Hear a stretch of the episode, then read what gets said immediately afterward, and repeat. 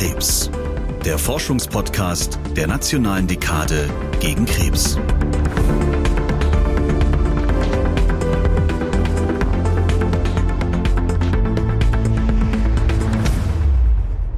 Herzlich willkommen bei diesem Podcast. Ich bin Hella Kemper, Wissenschaftsredakteurin und Moderatorin von Tatort Krebs.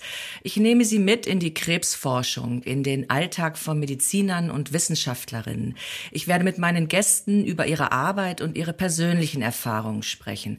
Hören Sie also mit mir zusammen informative und bewegende Geschichten. Liebe Hörer, liebe Hörerinnen, lassen Sie uns zuversichtlich in die Zukunft der Forschung und der Behandlung von Krebs blicken blicken. Zum Auftakt von Tatort Krebs, dem Forschungspodcast der Nationalen Dekade gegen Krebs, einer Initiative des Bundesministeriums für Bildung und Forschung, spreche ich heute mit Jan Geißler. Jan Geißler setzt sich ein für die Bedürfnisse und die Interessen von Patienten und Patientinnen. Er hat Petvocates Network gegründet. Das ist ein Unternehmen, das ein Netzwerk bildet mit mittlerweile 91 Ländern, das Gesundheitspolitik, Forschung und medizinische Unternehmen berät. Aber vor allem steht er als Patientenvertreter an der Seite von Erkrankten. Warum er für diese nicht ganz einfache Aufgabe besonders geeignet ist, das wird uns Jan Geißler gleich selbst erzählen. Patientinnen und Patienten wissen, was es heißt, mit Krebs zu leben. Ihre persönliche Erfahrung mit der Krankheit macht sie zu Experten. Deshalb sollen ihre Perspektive und ihr Wissen in die Krebsforschung stärker einbezogen werden. Über Patientenvertreter und Vertreterinnen in allen forschungsrelevanten Gremien und Projekten. Nur so kann Forschung auf die Bedürfnisse Betroffener ausgerichtet werden. Soweit die Theorie. In der Praxis steht die Einbeziehung der Patienten noch recht am Anfang. Deshalb ist sie ein Schwerpunkt der nationalen Dekade gegen Krebs. Ziel ist ein Kulturwandel hin zu einer echten Partnerschaft zwischen Forschenden und Patienten. Jan Geißler setzt sich genau dafür ein und vertritt die Sichtweise von Krebskranken im Strategiekreis der nationalen Dekade gegen Krebs.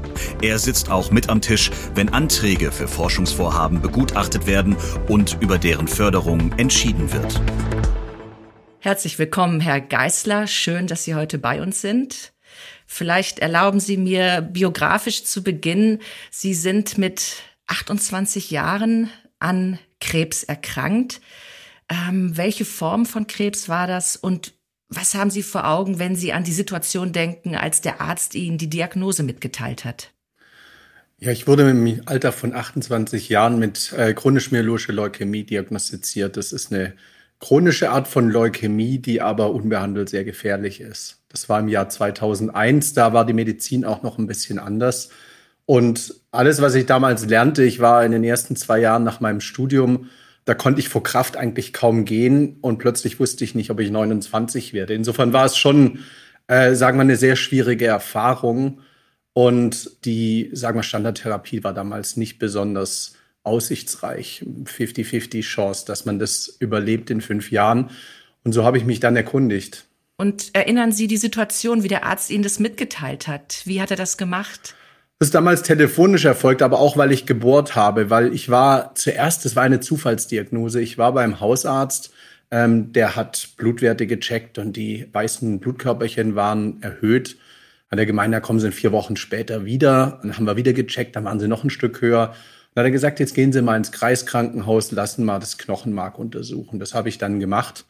Und dann rief mich äh, die Klinik an, hat gemeint, wir sollten sprechen. Und dann habe ich gebohrt, bis er mir das gesagt hat ja, Sie haben Leukämie. Und dann brach natürlich eine Welt zusammen. Und warum mussten Sie nachbohren? Naja, er hätte mir das gerne persönlich gesagt. Das war eigentlich mein eigener Wunsch, weil ich wollte dann eigentlich nicht warten, bis ich dann in der Klinik bin. Und ich habe nicht dran gedacht, dass das Krebs sein könnte. Ich habe halt gedacht, da ist halt irgendwas. Dann habe ich halt gesagt, jetzt sagen Sie doch, ich möchte es gern wissen. Und dann hat er mir das am Telefon mitgeteilt und dann bin ich natürlich gleich in die Klinik gefahren und saß da etwas aufgelöst und habe erstmal versucht zu verstehen, was eigentlich jetzt mit mir passiert. Hm. Und war sofort klar, welche Form von Therapie jetzt in Frage kommt? Nee, das war sehr unklar. Oder sagen wir mal, das lokale Kreiskrankenhaus hat damals gesagt, jetzt gehen Sie mal in die Uniklinik Essen, die haben da eine Transplantationseinheit. Da lassen Sie sich beraten bezüglich einer Knochenmarktransplantation, testen Sie Ihre Schwester. und dann sehen wir mal, wie es läuft. Aber das ist im Grunde die Standardtherapie für so einen jungen, kräftigen Menschen wie Sie. Aber natürlich, dann habe ich mir die Zahlen angesehen und habe eben geschaut, wieso die Nebenwirkungen und Wirkungen und auch die Gefahren dieser Therapie sind und habe da gesehen, das sieht gar nicht so toll aus. Und dann bin ich auf die Suche gegangen. Ich habe damals dann äh, fünf verschiedene Meinungen eingeholt bei verschiedenen Ärzten, um wirklich zu verstehen, was das? Ist das das Einzige, was ich tun kann oder gibt es noch andere Optionen? Das heißt, Sie sind selbst aktiv geworden und haben recherchiert, welche Therapie für Sie die beste sein könnte. Ja, genau. Ich war damals in einer anthroposophischen Klinik wegen Alternativmedizin, weil ich wissen wollte, gibt es da irgendwas. Ich war an zwei Kliniken, um mich zu erkundigen, was hat die Schulmedizin für mich. Und ich bin natürlich ins Internet gegangen. Und 2001 war das Internet noch anders. Da gab es noch kein Google und Facebook. Aber da gab es eine Angehörige eines Patienten in Singapur, die hat damals alle wissenschaftlichen Publikationen verschlungen und hat die in laienverständlicher Sprache damals in einem Yahoo-Forum geschrieben. Und darüber fand ich dann eine Publikation von neuen Daten von einer Phase-3-Studie, von einer Arzneimittelstudie in den USA und in Europa, die da gerade publiziert wurde auf dem Hämatologenkongress. Und da war ein neues Arzneimittel in Diskussion. Und da war einer der Co-Autoren, ein deutscher Arzt aus Mannheim. Und den habe ich dann angeschrieben und ich hatte dann meine Telefonnummer in der Signatur und habe nur gefragt, ob das denn auch eine Option ist. Und dann rief der mich zurück und hat mich anderthalb Stunden aufgeklärt und er hatte dann eine Studie in Mannheim äh, mit zwei experimentellen Medikamenten, unter anderem das, was ich damals gelesen hatte, und hat gesagt, die Studie nimmt im Moment Patienten auf, da könnte ich doch teilnehmen. Und dann habe ich mich informiert, was denn diese Option sein könnte. Und das kam für Ihre Form von Leukämie in Frage? Genau, damals war das ganz experimentell. Die meisten haben gesagt, also in der einen Klinik, in der ich damals war, die hat dann gesagt, ja, ja, das können Sie schon probieren. Im halben Jahr sind Sie sowieso bei uns in der Transplantationseinheit. Das bringt nichts.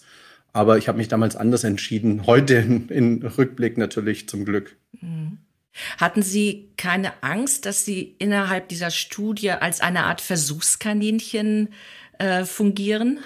Natürlich geht einem alles möglich durch den Kopf. Und das ist ja so landläufig immer die Auffassung, dass man als Patient in der Studie Versuchskaninchen ist. Ich habe dann aber sehr schnell gelernt, unter welchen Rahmenbedingungen Studien stattfinden, weil es da sehr viele Vorschriften und Rahmen gibt und äh, Studien sehr, sehr stark kontrolliert werden durch eine Ethikkommission, die Aufsichtsbehörden, durch sehr starke Gesetzgebung.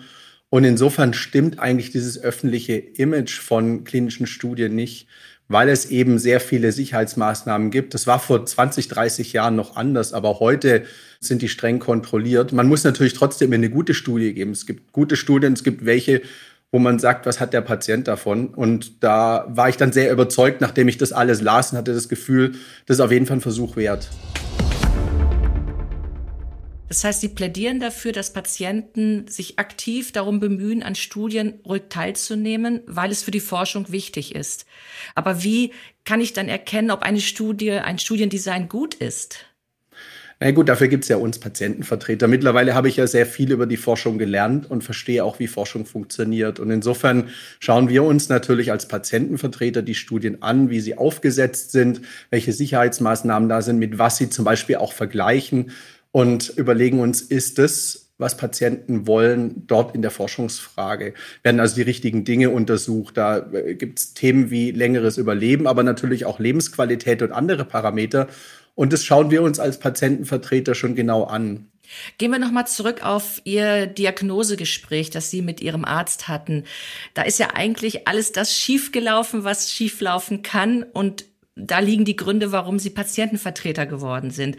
Der Arzt hat nicht besonders empathisch mit ihnen kommuniziert und sie wussten sehr wenig. Also diese beiden Seiten kommen ja meistens zusammen, der Arzt und der Patient. Arzt informiert schlecht, Patient weiß zu wenig. Ähm, was kann man da machen? Was tun Sie da in Ihrer Funktion als Patientenvertreter? Naja, es gibt zwei Richtungen, die ich eigentlich als Patientenvertreter mache. Die eine ist natürlich für den Patienten in patientenfreundlicher Sprache zu übersetzen, was medizinisch passiert. Weil als erstes muss man als Patient seine Erkrankung verstehen. Ich hatte ja keine Ahnung von Medizin und schon gar nicht von Leukämie. Dann muss man, sagen wir, erklären, was es bedeutet, welche Optionen es gibt, welche Therapien es gibt, was vielleicht auch Studien sind, wie man mit Nebenwirkungen umgeht, wie man mit Krebs lebt. Und all diese Fragen muss man in patientenfreundlicher Sprache übersetzen. Und andererseits reden wir eben ganz viel mit den Ärzten und mit den Forschern um denen verständlich zu machen, was will der Patient überhaupt, was sind die Patientenpräferenzen und was sind deren Prioritäten und an welcher Stelle sind offene Fragen. Und oftmals sind die Fragen, die Ärzte als prioritär sehen, nicht unbedingt die Fragen, die Patienten auch als prioritär sehen. Weil in der Klinik ist die Realität anders als im Alltag, wo man mit einem Job, mit einer Familie, mit allen möglichen Verpflichtungen lebt und versucht mit Krebs zu leben und die ganze Familie. Und oftmals sind da die Fragestellungen anders. Und die beiden Welten versuchen wir zusammenzubringen, indem wir mit dem Patienten arbeiten und mit den Ärzten, dass die sich besser verstehen. Mhm. Also wenn jetzt ein Patient die Situation erlebt im Gespräch mit dem Arzt, der Arzt will natürlich sein Leben verlängern. Der Patient will vielleicht vor allen Dingen mehr Lebensqualität. Das heißt, es gibt einen gewissen Interessenskonflikt. Und ähm, wie kann der Patient mehr in die Therapieentscheidung einbezogen werden? Was kann er selbst dafür tun und was kann der Arzt dafür tun? Ich denke, verstehen als solches ist schon der halbe Weg. Die Informationen, die da sind, zu verstehen und zu verarbeiten. Und dazu zählt ein ganzes Netzwerk, weil wenn man mit Krebs diagnostiziert ist, man versteht ja von der Medizin nichts, sondern man ist meistens auch so aufgeregt, dass man nur die Hälfte von dem mitbekommt, was man hört. Deswegen spielen natürlich auch die Angehörigen eine große Rolle und die Fragen, die dann, wenn man zu Hause nach dem Termin ankommt, sich stellen und dieses Netzwerk darum zu bilden.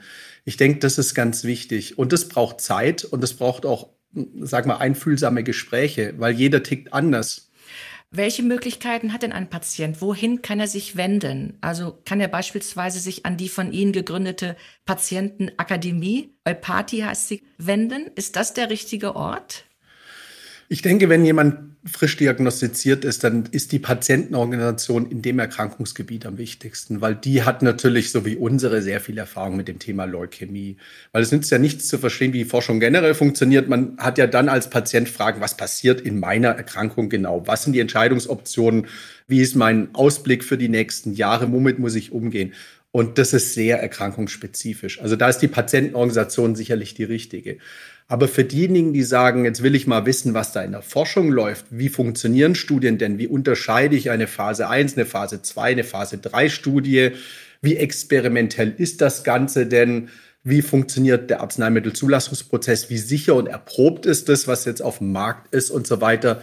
Dafür ist natürlich eine Akademie wie die Europäische Patientenakademie EUPATI oder auch PEAK ähm, für Patientenvertreter genau das Richtige, weil wir dort ausbilden, wie funktioniert Forschung, wie sind die Unterschiede, wie lese ich eine Studie, wie lese ich wissenschaftliche Daten. Und dazu muss man natürlich ein gewisses technisches Interesse haben, sich mit dem Technischen der Forschung auseinanderzusetzen.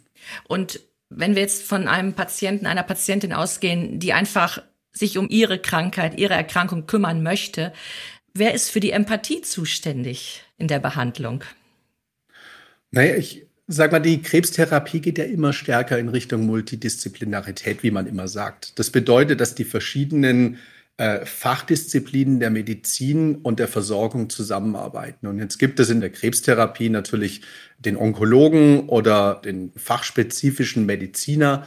Aber es gibt ja drumherum auch die onkologische Pflege, die sich um ganz viel kümmert. Es gibt die Psychoonkologie und so weiter. Und gerade die Psychoonkologie ist ein sehr wichtiger Baustein für viele, weil ungefähr ein Drittel der Patienten, die von Krebs betroffen sind, auch psychologische Unterstützung brauchen. Und da sind die eine fantastische Anlaufstelle, um Ängste auch zu adressieren und das Umgehen mit Krebs. Weil natürlich, wenn man sehr viel Angst hat oder sich sehr verunsichert fühlt, kann es natürlich auch sein, dass es sehr schwierig ist, der Therapie zu folgen, weil man einfach Vorbehalte hat oder sich nicht in der Lage fühlt, in die Klinik zu gehen oder was auch immer. Deswegen ist es ein wichtiger Baustein. Leider sehr oft unterfinanziert. Deswegen die Psychoonkologie muss man stärken. Und dafür setzen wir uns wiederum als Patientenvertreter und auch die Ärzteschaft sehr stark ein, dass man die Psychoonkologie stärkt, weil sie ein wichtiger Baustein ist. Müsste da auch im Medizinstudium mehr getan werden? Also ich glaube, ethische Fragen werden in einem Seminar, in einem Semester abgehandelt. Ja. Was müsste da sich verändern? Ich denke, das muss ein wichtiger Baustein in der Ausbildung sein, weil, wie Sie richtig sagen, das beginnt bereits in der Ausbildung von Medizinern. Und natürlich ist ein Medizinstudium sehr fokussiert auf die Biologie und auf die Intervention und auf die klinischen Dinge. Aber wir hören eben auch von Ärzteseite, dass es ihnen oftmals sehr schwer fällt, schlechte Nachrichten zu überbringen oder zu erkennen, dass das Problem nicht unbedingt medizinisch ist, sondern woanders liegt. Und Da gibt's ganz viele tolle Instrumente, nur die muss man eben auch als Mediziner lernen.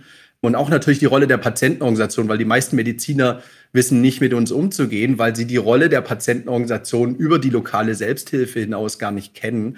Und darum bemühen wir uns eben auch und auch in der nationalen Dekade gegen Krebs, dass das Thema Patientenbeteiligung und Zusammenarbeit mit der Patientenschaft eben bekannt ist und Teil der Routine wird. Genau, das versucht ja die Nationale Dekade gegen Krebs, alle zusammenzubringen, also Forschung, Wissenschaft, Ärzte, Kliniken, Krankenkasse, aber auch Selbsthilfe. Das ist eigentlich das erste Mal, dass das in der Krebsforschung in Deutschland passiert. Und der Bereich Patientenbeteiligung ist sicherlich einer der schwierigsten Bereiche. Gucken wir mal über den Tellerrand hinaus, wie andere das eigentlich machen, andere Länder beispielsweise. Von wem können wir da lernen? Ich bin ja seit vielen Jahren europäisch aktiv, weil ich damals kurz nach meiner Diagnose mit anderen Patientenvertretern zusammenkam, weil wir gesehen haben, dass ganz viel der Rahmengesetzgebung, wie klinische Studien stattfinden, wie Datenschutz funktioniert, durch europäische Regeln vorgegeben werden und dann nur noch auf nationaler Ebene umgesetzt werden. Und wir haben damals eben erkannt, dass in Brüssel oder in der EU oftmals Patientenvertreter nicht am Tisch sitzen, wenn diese Dinge entschieden werden. Und deswegen wurde ich sehr europäisch aktiv. Und was ich damals gelernt habe, ist, dass Großbritannien schon viel, viel früher mit dem Thema Patientenbeteiligung begonnen hat. Die haben in verschiedenen Forschungsgruppen, sagen wir, Komitees eingesetzt, wo Patientenvertreter drin saßen, die den Forschern geholfen haben im akademischen Bereich, die Forschungsfragen darauf abzustimmen, was Patienten wirklich wichtig ist und die auch beim Design von Studien schon einzubinden. Und da gab es Initiativen wie Involve in England, äh, die sich dafür eingesetzt haben. Was ist das? Das ist eine Initiative, die einen Rahmen schafft, um diese Beteiligung zu systematisieren.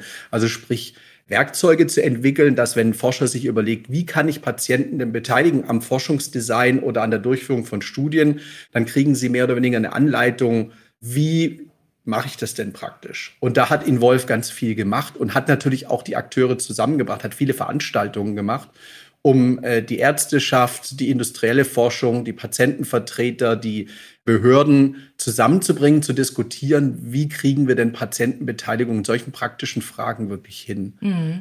Herr Geisler, auch Deutschland setzt sich ja auf europäischer Ebene für eine Patientenbeteiligung ein und mit seinen Partnern der EU-Trio-Ratspräsidentschaft, also mit Portugal und Slowenien, hat Deutschland die Deklaration Europe Unite Against Cancer auf den Weg gebracht, um die Krebsforschung in diesen Ländern als Schwerpunkt zu verankern. Das war auch Anlass für einen Prozess, in dem Patienten und Patientinnen und Forschende gemeinsam die Prinzipien für eine erfolgreiche Patienteneinbindung in der Krebsforschung definiert haben. Was genau, Herr Geisler, benennen denn diese Prinzipien? Die Prinzipien schaffen einen Rahmen, wie Patientenbeteiligung aktiv und erfolgreich umgesetzt werden kann. Ob man über die ethischen Fragen spricht, ob man über das Thema Weiterbildung auf ärztlicher Seite oder Forscherseite und Weiterbildung auf Patientenseite adressiert, ähm, sagen wir die Grundprinzipien der Zusammenarbeit, an welchen Stellen, zum Beispiel bei klinischer Forschung, äh, Beteiligung nützlich und hilfreich und auch praktikabel ist und so weiter. Es sind, äh, sagen wir, zehn verschiedene Kapitel, die sich ganz konkret damit umsetzen, wie kann man in der Krebsforschung Patientenpartizipation umsetzen. Und das war ein ganz wichtiger Meilenstein für uns, weil man kann so wie ich als Patientenvertreter ganz viel von unten machen. Kann also sagen, ich habe eine Patientenorganisation, ich mache eine Online-Website und so weiter. Aber für die Umsetzung in einem Gesundheitssystem wie dem deutschen braucht es auch das Bekenntnis von oben, die politischen Rahmenbedingungen. Und dadurch war es fantastisch, dass die Dekade mit den zwei Ministerien und der Trio-Ratspräsidentschaft zusammengearbeitet hat und gesagt hat, wir wollen jetzt die Prinzipien schaffen und wir schaffen auch, sagt man, allgemeines Verständnis davon, bringen alle Parteien ein, um Prinzipien zu schaffen, die für alle funktionieren.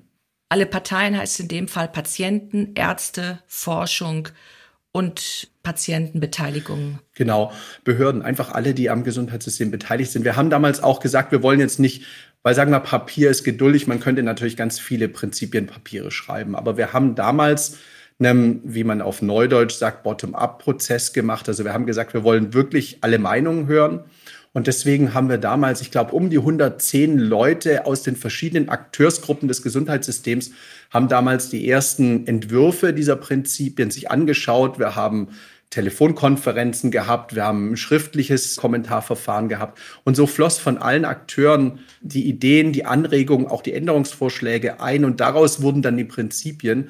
Und ich denke, so ein demokratischer Prozess ist auch extrem wichtig, weil er am Ende dann nicht erzeugt, dass es irgendwo im Elfenbeinturm erzeugt wurde, sondern es ist unseres, es gehört uns allen. Und ich denke, das war sehr wichtig, weil jetzt sind es im Grunde Prinzipien, die mit allen Akteursgruppen entstanden sind. Und das für die Akzeptanz und die Umsetzung natürlich extrem wichtig. Welche Themen kamen denn von der Basis, sprich vor allen Dingen von den Patientinnen und Patienten, vor allen Dingen rein in die Diskussion um die Prinzipien? Was waren die wichtigsten Beweggründe? Patienten kämpfen ja immer damit, dass sie sich eigentlich nicht richtig ernst genommen fühlen, dass im Grunde das System für sie entscheidet, aber nicht mit ihnen entscheidet. Und ich denke, das war eigentlich ein wichtiges Thema, weil Patienten müssen auch wahrgenommen werden als diejenigen, die nicht nur informiert werden, sondern die Teil des Entscheidungsprozesses sind. Und das ist im Grunde mit den Prinzipien dann passiert, dass die Basis gesagt hat, wie können wir denn mitwirken? An welcher Stelle in der Forschung werden wir denn eingebunden? Können wir früh dabei sein, wenn die Forschungsfragen diskutiert werden und nicht schon, wenn die Studie im Grunde steht und wir nur noch Ja oder Nein sagen sollen? Ähm, wie können wir denn Partizipation umsetzen? Welche Informationen bekommen wir von der Forschung zurück? Wo können wir die einspielen? Wie kriegen wir auch Feedback darüber, was wir gesagt haben? Hm. Es gibt ja nun auch schon andere Organisationen und Möglichkeiten. Also das Patientenrechtegesetz ist ja schon fast zehn Jahre alt, glaube ich. Aber warum reicht sowas nicht? Warum reicht so ein Gesetz nicht? Naja, das Patientenrechtegesetz hat ja erstmal ein paar wichtige Dinge umgesetzt, weil es war ja viele Jahre so, dass wenn man als Patient um eine Kopie der eigenen Akte gebeten hat, um eine Zweitmeinung zu bekommen, dann galt es ja in unserem hierarchischen Medizinsystem manchen als Majestätsbeleidigung. Und das Patientenrechtegesetz hat im Grunde das Ganze umgekehrt und hat gesagt, der Patient hat ein Einsichtsrecht in die Patientenakte und wenn das verwehrt wird, muss es extrem gute Gründe dafür geben. Und so können Patienten dann auch die wesentlichen Umstände der Behandlung über Diagnose, Folgen, Risiken und so weiter mitnehmen auch selbst verstehen, nacharbeiten und auch zum Beispiel zu einem anderen Arzt gehen und sagen, meinen Sie denn dasselbe? Und wenn er dasselbe sagt, fühlt man sich bestärkt. Wenn er was anderes sagt, dann muss man sich entscheiden, muss sich überlegen, warum haben die unterschiedliche Meinungen. Und auch dieses ganze Thema Umkehrung der Beweislast zu Behandlungs- und Aufklärungsfehlern war natürlich wichtig, weil Patienten dadurch gestärkt werden. Aber es geht halt nicht weit genug. Es geht nicht weit genug, weil es im Grunde immer noch das Informations- und das Bring- und Hohlrecht ist aber die Patientenbeteiligung und das Thema gemeinsame Entscheidungsfindung geht ja noch viel weiter und ist natürlich durch dieses Gesetz von 2013 noch nicht erfasst worden. Was raten Sie denn einem Menschen, der in ein Arztgespräch reingeht und schon damit rechnet, vielleicht eine schlechte Diagnose zu bekommen? Soll er jemanden mitnehmen? Und welche Fragen soll er stellen? Wie kann er sich vorbereiten?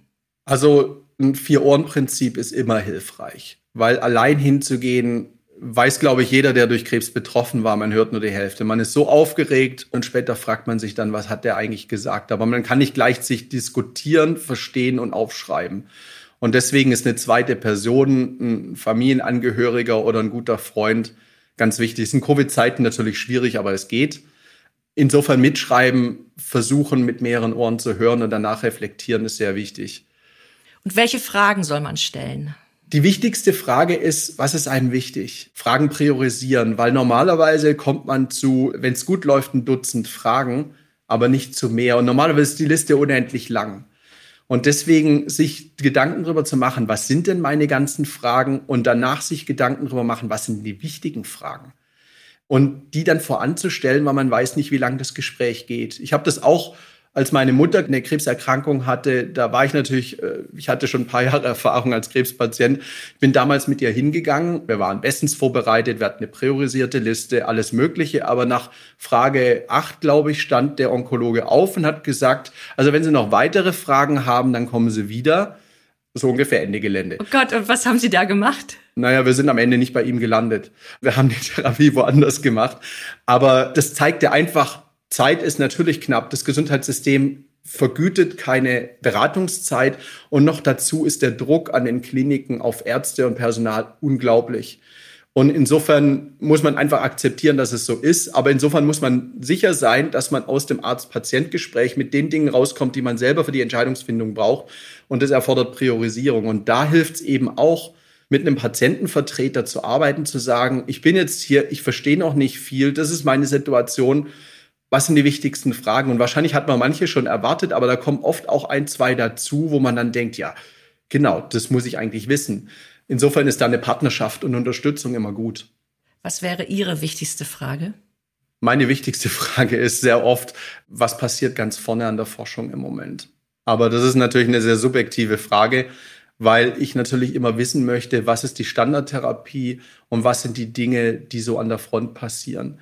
Und das ist eine, keine ganz selbstverständliche Frage, weil natürlich Studien nicht überall laufen. Und deswegen muss man eventuell mit einer Zweitmeinung an eine größere Klinik gehen, die Studien durchführt um dann zu sehen, was sind die Optionen. Vielleicht ist es nichts für mich, aber insofern ist die Forschungsfrage für mich im Krebsbereich schon wichtig, weil sich im Grunde die Art, wie wir jede einzelne Krebsart behandeln, in fast allen Erkrankungsarten sich innerhalb von zwei, drei Jahren sehr stark ändert. Und insofern ist der Status quo von vor drei Jahren sicherlich nicht der richtige. Und deswegen ist meine wichtigste Empfehlung immer, jemanden zu suchen, der wirklich diese Erkrankung innen auswendig kennt und da ganz viel tut, weil man kann als Onkologe nicht alle 200 Krebsarten im Detail kennen und alle Forschungsarbeiten, die veröffentlicht sind. Dazu braucht man jemanden, der sich spezialisiert hat und das ist immer meine Empfehlung. Ja, und als Patient, Patientin braucht natürlich eine solche Frage jede Menge Kraft, finde ich. Ja, und es ist ja eine sehr emotionale Diskussion in dem Moment, weil man natürlich sehr aufgewühlt ist. Und insofern ist es sehr schwierig, da einen klaren Kopf zu behalten. Und deswegen ist es ja auch wichtig, dass man jemanden dabei hat, der einem hilft. Und der dabei ist, der auch mal wieder sagt, so jetzt, lass uns mal verarbeiten, was wir gehört haben. Was sind die kritischen Punkte oder was sind noch die unklaren? Wie können wir die klären, damit du mit weniger Unsicherheit und Angst ins nächste Gespräch gehst? Das ist sehr wichtig. Herr Geisler, was ist denn aus Ihrer Sicht der nächste Schritt, um die Prinzipien für eine erfolgreiche Patientenbeteiligung in der Krebsforschung zu gehen? Wichtig bei Prinzipien ist ja, dass sie nicht nur das Denken leiten, sondern wirklich auch auf die Implementierung abzielen. Und ich denke, Prinzipien sind sehr wichtig, aber was wir jetzt brauchen, ist die Umsetzung in akademischen Studien, in Industriestudien, in regulatorischen Prozessen, also in Zulassungsprozessen und ähnlichem, in der Grundlagenforschung, in politischen Fragen rund um die Krebsforschung, wenn zum Beispiel die Rahmengesetzgebung für Forschung gestaltet wird, in Datenschutzprozessen und ähnlichen Dingen, das wirklich dann umzusetzen, das ist die Königsklasse. Und dazu müssen sich natürlich alle Akteure des Gesundheitssystems bekennen zu diesen Prinzipien, sagen, wir haben die Prinzipien verstanden und wir in unserem Rahmen, den wir selber beeinflussen, umsetzen können, wir wollen das. Und ich denke, das ist der nächste Schritt, dass sich alle dazu bekennen und das dann in ihre praktische Arbeit einfließen lassen und umsetzen. Weil nur dann werden aus Prinzipien Handlungen und aus Handlungen auch wirklich ein Einfluss darauf, was mit Patienten in der Forschung passiert. Lieber Herr Geisler, ganz herzlichen Dank für das Gespräch und für Ihre Offenheit, auch was Ihre eigene Erkrankung angeht. Herzlichen Dank, Frau Kemper. Ich glaube, wenn Kommunikation und Informationsfluss so klappen kann, wie Sie uns das heute gezeigt haben, dann können wir, glaube ich, mit Zuversicht in die nächste Zeit auch der Forschung blicken. Ich hoffe, Sie, liebe Hörer und Hörerinnen, hat unser Forschungspodcast Tatort Krebs auch weitergebracht.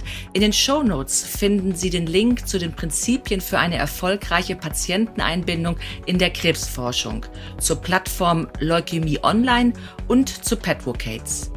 Unseren Podcast Tatort Krebs finden Sie überall dort, wo es Podcasts gibt. Machen Sie es gut und haben Sie einen glücklichen Tag. Sie hörten einen Podcast der Nationalen Dekade gegen Krebs, eine Initiative des Bundesministeriums für Bildung und Forschung.